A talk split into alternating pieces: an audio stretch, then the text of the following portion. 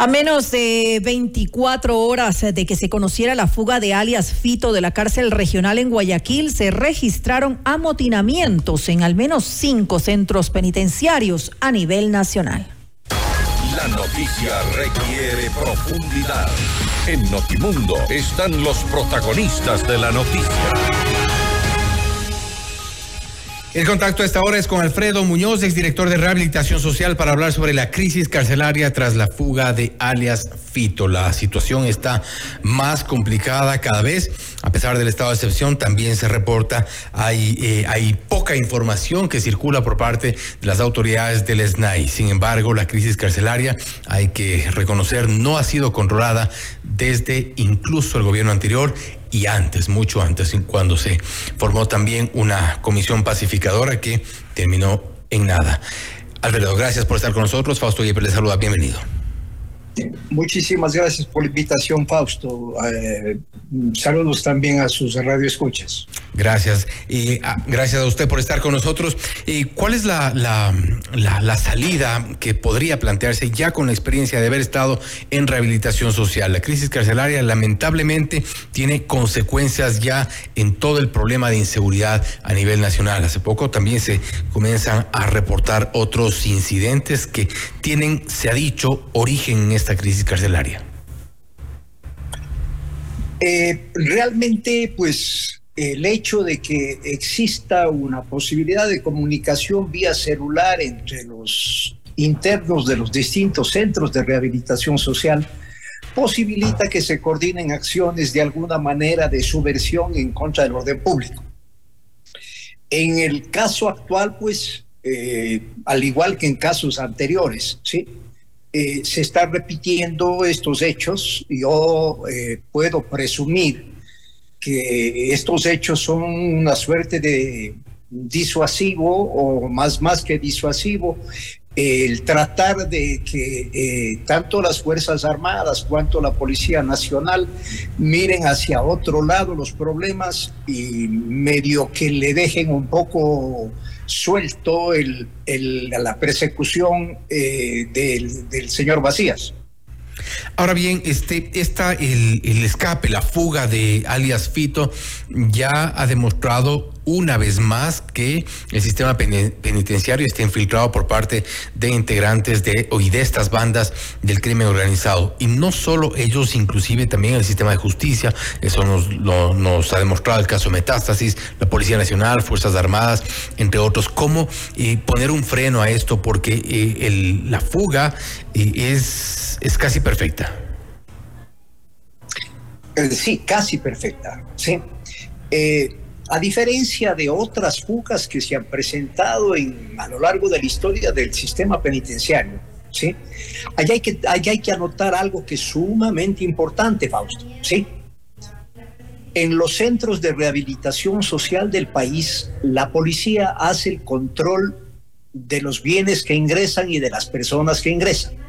Si es que entran bienes prohibidos, es por responsabilidad de la Policía Nacional, más allá de que no se les está dando las facilidades necesarias para que puedan cumplir eficientemente su trabajo, por un lado.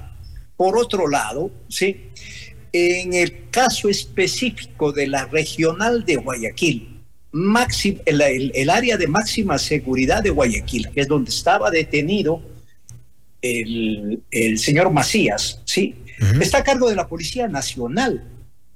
Yo no sé por qué se empeñan en permanentemente hablar de los funcionarios penitenciarios, funcionarios penitenciarios, cuando hay que responsabilizar a cada uno de las culpas que tiene. Pero ahí, hay, hay una responsabilidad también compartida por parte de los agentes penitenciarios porque no son exclusivamente los ojos de la policía que están allí.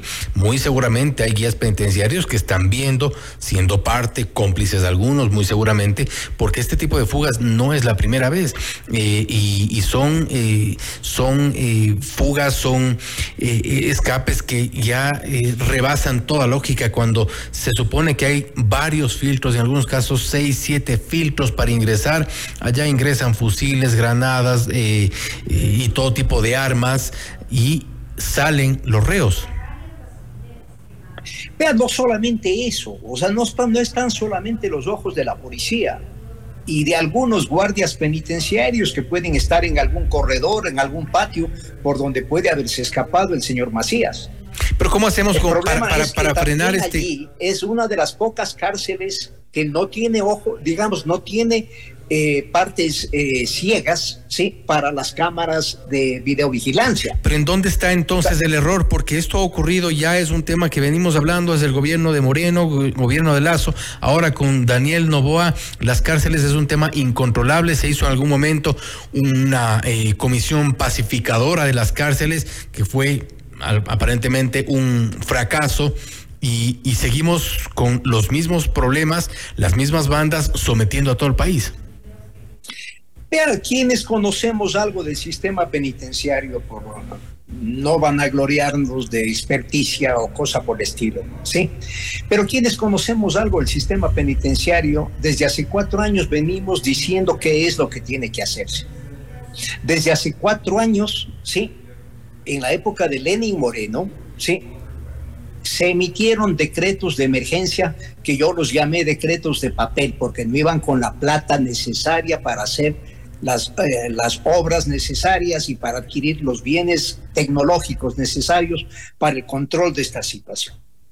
Lo que yo pienso son dos, que tiene que aplicarse son dos medidas. Este rato hay un decreto ejecutivo de emergencia, hay que aprovechar esa emergencia y de alguna manera arreglar la cubierta, ¿sí? cambiándola por losa de la, de la cárcel de la Roca. La cárcel de la Roca, cuando la construyó León Febres Cordero, perdón, discúlpeme, Jaime Nebot, ¿sí?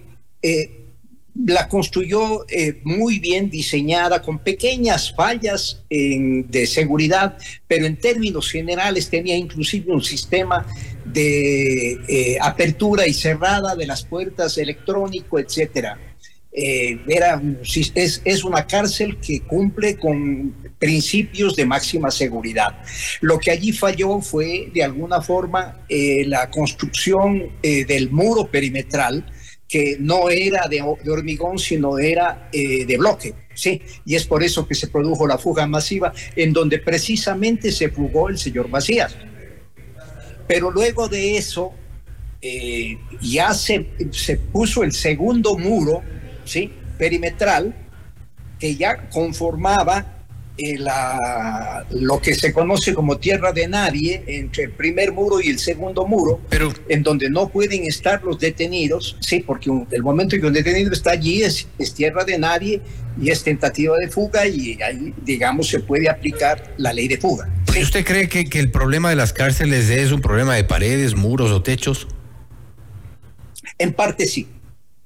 En parte Hay un problema mucho más estructural de mafias realmente enquistadas en todos los sistemas que están alrededor de, la, de, las cárceles del país. Y nos referíamos hace un momento, la Policía Nacional, eh, los guías penitenciarios y quienes están a cargo. Por ejemplo, en el SNAI, tenemos a un exdirector del SNAI procesado que aquí muchas veces se sentó muy seguramente a mentirnos. Bueno, el problema es que mientras menos depende usted del factor humano, ¿sí? Mientras más se apoya en la tecnología, mientras la tecnología es encriptada, ¿sí? Y usted puede tener control remoto, ¿sí? Aparte del monitoreo que se hace en la cárcel, ese mismo monitoreo tiene que estar espejeado o hecho espejo en el monitoreo remoto que se puede tener en cualquier ciudad del país, ¿sí? Entonces, cuando usted tiene un encriptamiento de, lo que están grabando las cámaras, de lo que están eh, vigilando las cámaras, ¿sí? Ahí la policía no va a poder hacer lo que le da la gana. Los guardias penitenciarios no van a poder hacer lo que le da la gana. Los funcionarios penitenciarios no van a poder hacer lo que le da la gana. O sea, para mí es cuestión de apoyarse tecnológicamente. O sea, si ya hace 200 años, cuando se diseñó el sistema panóptico, se pensó en que se dependa menos del factor humano para que desde el punto de vista desde el punto panóptico se pueda dominar toda la infraestructura del, penal. ¿sí? Sí, desde ese momento ya se pensaba en depender lo menos posible del factor humano. Ahora con la tecnología que es tan avanzada y tan barata, ¿sí? Pues lógicamente tenemos que apoyarnos en la tecnología. Pero la tecnología, lamentablemente, pero no lo hace. Lamentablemente la tecnología también es manejada por humanos. Recordemos que ahora mismo se investiga a operadores del ECU 911 que utilizaban esa tecnología que debería ser utilizada para evitar fugas, para eh, capturar delincuentes, para dar seguimiento a, a las bandas organizadas. Utilizaban para enviar la localización de periodistas, por ejemplo, nada menos que a un narcotraficante. Sí, pero cuando usted tiene doble control, la cuestión es diferente. ¿sí? Además, yo creo ¿sí? que a nivel de la Policía Nacional no se puede tener eh, dentro del sistema penitenciario, eh, cumpliendo las, las funciones de vigilancia externa conforme dice la ley, ¿sí? a cualquier policía. Hay que darles alguna forma de capacitación y especialidad. Si no se crea un grupo táctico, ¿sí? Para seguridad penitenciaria, que por lo menos haya una capacitación y no haya tanta rotación en las cárceles. Una de las ventajas que tienen los guardias penitenciarios es que como ellos no están cambiándose todo el tiempo, ellos se conocen al preso hasta cómo respira. Parte de los, de los cambios estructurales que habrá que hacer en todo el sistema penitenciario y ojalá que sean urgentes. Alfredo, nuevamente gracias por haber estado con nosotros. Gracias por la invitación, Fausto. Gracias también. Ha sido Alfredo Muñoz, exdirector de Rehabilitación Social, hablando sobre la crisis carcelaria tras la fuga de alias Fito. Precisamente el tema que hemos planteado para que nuestros oyentes nos puedan dar sus comentarios sobre las medidas que ha adoptado el gobierno y los recibimos al número 098-999-9819. 098-999-9819. Enseguida más información. Hay crisis en Esmeraldas. Ya les contamos. Esto es Notimundo Estelar. Bien informados. Inmediato, inmediato.